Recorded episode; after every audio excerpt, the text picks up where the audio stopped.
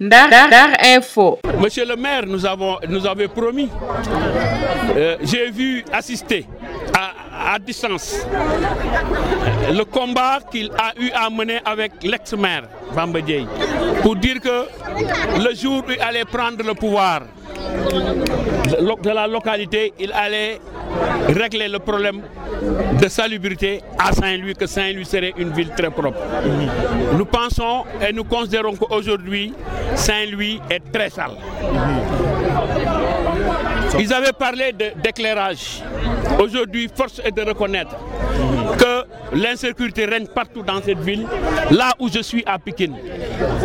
Récemment, il y a deux ou trois mois, il y a eu des, des, des cas de meurtre parce que tout simplement, il n'y a pas d'éclairage public. Est-ce qu'aujourd'hui, il a les moyens de faire sa politique? Il n'a pas les moyens, en tout cas c'est lui qui l'avait promis.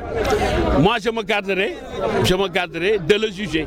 Parce qu'en 10 mois, à mon avis, il m'est très tôt de dire que ça ne va pas aller.